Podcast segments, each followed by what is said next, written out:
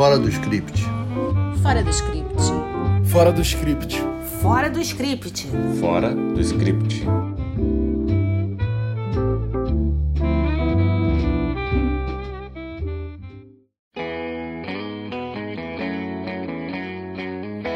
Olá, estamos de volta com o nosso podcast Fora do Script. E no mês da mulher, eu, Meco, inicio esse sexto episódio dizendo que essas duas séries retratam o protagonismo feminino de forma bem pouco usual na dramaturgia.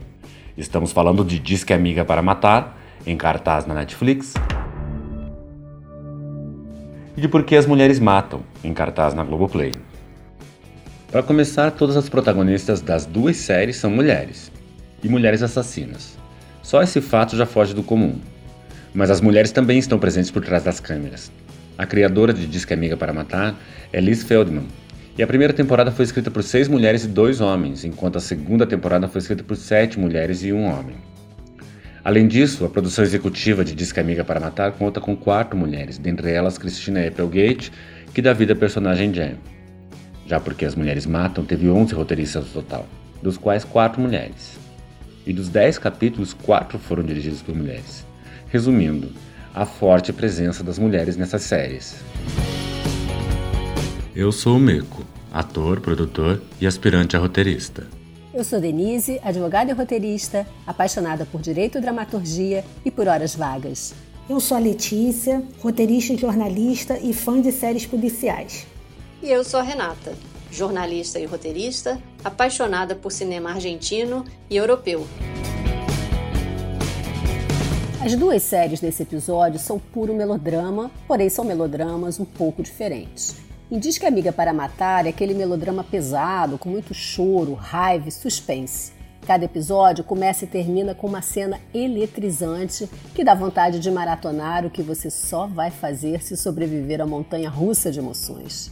Já porque as mulheres matam, é um melodrama maximalista lá o Moldova, com pitadas de humor negro e personagens caricatos, diálogos afiados e tiradas deliciosas. Nas duas séries, as protagonistas são mulheres e mulheres assassinas. Porém, me pareceu que as personagens guardam certos clichês já batidos. Tem a mocinha romântica, a mulher bem-sucedida, a dona de casa dedicada, a perua que vive para a plateia. E por que eu digo clichês?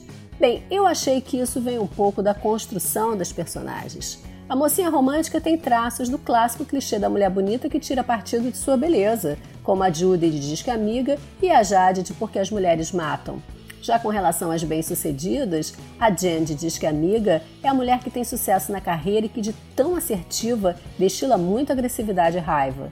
E porque as mulheres matam, a Taylor é a provedora mandona e alguém muito das próprias conveniências. Seja como for e clichês à parte, a verdade é que nas duas séries a diversidade está presente. As protagonistas de Porque as Mulheres Matam são uma verdadeira ódio à diversidade. Uma é de origem asiática, outra afrodescendente e uma branca. Já Diz que Amiga, a diversidade se faz mais em relação à orientação sexual de alguns personagens, o que vai até mesmo se revelando à medida que a trama avança. Essas duas séries elas poderiam ser usadas para estudar arco de personagem, a famosa jornada do herói, que no caso é a jornada de heroína, né? Se você pega a Simone do Porquê as Mulheres Matam, ela sai de um lugar de perua, né? Aquela mulher rica, fútil, deslumbrada, que é casada com um marido inteligente, charmoso, não tem problema com a sua sexualidade. Enfim, era um, um clichê dos anos 1980 até ela descobrir que o marido é gay. E mais do que isso, ele tem AIDS.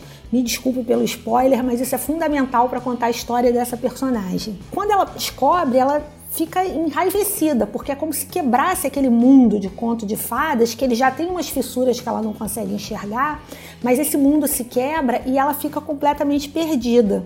Só que ela vai fazer uma transformação incrível, vai descer do salto com muita dignidade e, de uma certa maneira, embora sejam duas séries completamente diferentes, lembra um pouco a Annelise Keating do How to Get Away with Murder, que também é uma personagem que criou uma persona para si, mas essa persona não aguenta o, o tranco que vem da trama. É, eu sou chorona e, como sempre, vou recomendar lencinhos para assistir ao final da Simone, porque das três mulheres é o final que eu achei mais legal. Quem dá vontade de chorar mas é durante porque as mulheres matam, é a personagem da Beth Ann. Ela vive um casamento sufocante com o Rob e está tentando se recuperar após a morte da filha do casal. A vida dela é bem triste, mas em vez de ela ficar se lamentando, a Beth Ann vai à luta. E assim como a Simone, ela também tem uma jornada bem bacana com aquela carinha de anjo e um potencial enorme de criar vínculos, a Beth Ann parece que tem um estômago de aço, gente. E aos pouquinhos vai mostrando uma personalidade corajosa, vingativa e, acima de tudo, controladora. Olha, a Beth Ann é realmente uma estrategista. Eu acho que ela até poderia dar umas aulinhas aí de como se ganha uma guerra. Mas ela não é a única manipuladora da série, não é, Denise? Não, não é, Renata. Veja a Jade Judy que eu mencionei antes. Por trás daquelas carinhas de anjo, há personalidades manipuladoras, abusadoras até, aquelas que buscam se dar bem o tempo todo e estão sempre tirando alguma vantagem de alguém. Diferenças de caráter à parte, o traço comum delas é que a inocência é apenas aparente. Naquela lista de coisas em comum, você pode observar que as duas séries, além de serem protagonizadas por mulheres, né, que estão à voltas, que estão às voltas com problemas com seus maridos, elas se passam na Califórnia. Mas o Porquê as Mulheres Matam, ele trabalha com três tempos narrativos. Quem estuda ou curte roteiro já deve ter percebido que mexer com o tempo narrativo é uma tendência, né? E, na verdade, para o roteirista, é uma estratégia para você resolver alguns problemas, de você ficar indo e voltando numa trama sem ter que usar flashback. No caso das meninas do Porquê as Mulheres Matam, é uma maneira de você trazer as três tramas em paralelo, sempre a partir de um tema. Mas quando você pensa na série referência sobre essa questão de tempos narrativos, que é This Is Us, você vê ali que é uma forma de você contar histórias que não podem ser contadas no tempo atual sem você usar um flashback. Então, para quem está estudando roteiro, é importantíssimo prestar atenção na forma como eles construíram essas três narrativas paralelas no Porquê as Mulheres Matam. Porque isso também é uma maneira de você contar histórias e você, a cada episódio, amarra a história das três mulheres por um tema. Realmente, o entrelaçamento de tempos rende uma dramaturgia muito bem construída. A cena final de Por que as Mulheres Matam é antológica, bem escrita, bem dirigida, bem interpretada, além de ter um timing perfeito. E falando em timing, a segunda temporada de Disque Amiga é melhor do que a primeira, mas podia passar por um processo de redução de complexidade, porque tem uma certa enrolação. Ainda assim, vale assistir. Se preparem, porque foi anunciada uma terceira temporada. Em Por que as Mulheres Matam, a reconstituição das épocas é incrível. Eles ousam bastante. Tem falso documentário, música e um final muito criativo.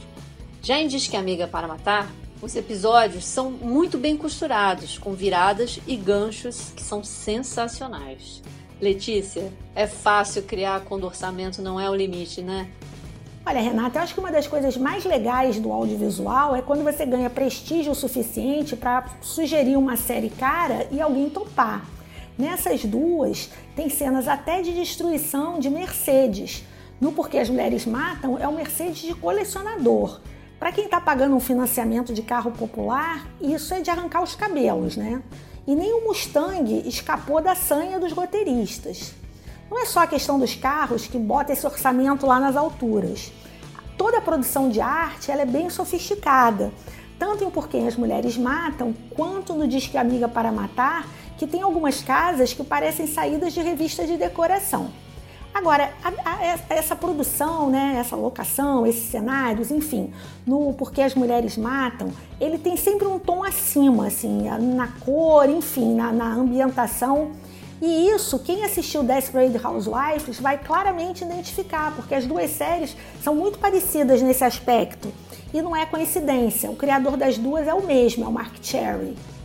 Já que estamos falando de personagens e tramas de protagonismo feminino, será que podemos mencionar sororidade? Pessoalmente, acho que sororidade ainda hoje é mais um ideal do que uma prática, mas as séries induzem algumas reflexões. A personagem de Taylor, por exemplo, de Por que as Mulheres Matam, não tem sororidade ao não auxiliar Jade em nada a encontrar um rumo na sua vida e valer-se dela para um arranjo que lhe convém. Já Jen e Judy de Disque Amiga Tem uma cena que retrata um belo momento de sororidade quando dançam numa festa de casamento como se não houvesse amanhã. Antes, elas declaram sua afeição uma pela outra, se abraçam, demonstram muito carinho. São duas amigas se permitindo um momento de descontração depois de um dia bem complicado, e é uma das poucas cenas em que Jenny está totalmente relaxada. Essas duas séries falam basicamente de amizades e de relacionamentos entre mulheres, e como não podia deixar de ser, não economizam nas esparrelas femininas típicas, como relações tóxicas. A gente não pode esquecer que as protagonistas são todas mulheres que têm uma vida comum, mas que também são assassinas. Um outro ponto interessante de Diz que é Amiga para Matar foi a maneira como eles mostraram a superação e, por que não dizer, a desconstrução do luto. E isso acontece pela morte do marido, do namorado ou até mesmo de um passarinho. Eu achei uma abordagem muito bacana, porque mostra como resistir e encarar a vida de frente após a perda de um ente querido. O tema, aliás, está bem propício para os dias de hoje, né? Mas em relação à série, uma cena que me chamou bastante atenção foi a do Henry, o filho mais novo da Jen, tendo que enterrar o passarinho que morreu. Esse enterro foi uma forma de fazer com que a criança tenha um aprendizado sobre a finitude da vida, né? Isso me pareceu bastante surpreendente. Mas não, não foi só isso que me surpreendeu nessa série, não. Diz que Amiga para Matar realmente traz várias surpresas e eu acho que essa série deixa um gostinho de quero mais. Estou aguardando aí a terceira temporada. E vamos agora à sessão Cena Marcante. Qual é que você elege, Letícia? Olha, Denise, eu vou escolher a cena do noivado no Porquê as Mulheres Matam, porque essa cena ela tem uma coisa muito instigante. Às vezes você está olhando uma série ou um filme e você vê uma cena ali que você pensa assim, poxa, eu podia tirar isso, porque não leva a nada. Talvez a gente até pensasse que é encheção de linguiça. Nesse caso específico, qual é o momento? Os noivos não estão se entendendo, as famílias também não estão se entendendo. A Simone brigou com a filha, a Simone está brigada com o Cal. Ela é a protagonista dessa cena, sem a menor dúvida. E o que, que acontece? Usando algumas chaves muito legais da comédia, em especial a reversão de expectativa e o mal entendido, num determinado momento a conversa vai para um caminho que a irmã do noivo se confessa gay. E nesse momento você entende por que, que essa cena é importante, porque ela vai trazer para aquele núcleo familiar, né, agora misturado das famílias da noiva e do noivo, a questão da homossexualidade do Cal. E através dessa cena você percebe que vai dar errado na hora que os pais do noivo descobrirem que o Cal é gay. E você, Renata? Bom, me diz que Amiga para Matar tem uma cena, voltando àquele tema do luto que eu havia falado anteriormente, que eu achei muito bonita, que é quando eles resolvem soltar uns balões como se eles é, estivessem se comunicando com o falecido, né? Mas o que veio depois quebrou totalmente a minha expectativa, porque um dos balões que foi solto acaba voltando e caindo nas mãos da Jen, que vai ler a mensagem e. Não, eu não, gente, não posso dar um spoiler aqui. Vocês têm que assistir a série porque realmente é muito interessante, não só essa cena, como toda a abordagem que a série faz em relação ao tema. Este foi o sexto episódio do nosso podcast Fora do Script e no próximo vamos falar sobre obras com temas místicos, folclóricos e religiosos. Lembramos que se você quiser ser um gentil patrocinador nosso, é só ir no site padrim.com.br barra Fora do Script Podcast. Até a próxima, pessoal! Fora do script. Fora do script. Fora do script. Fora do script. Fora do script.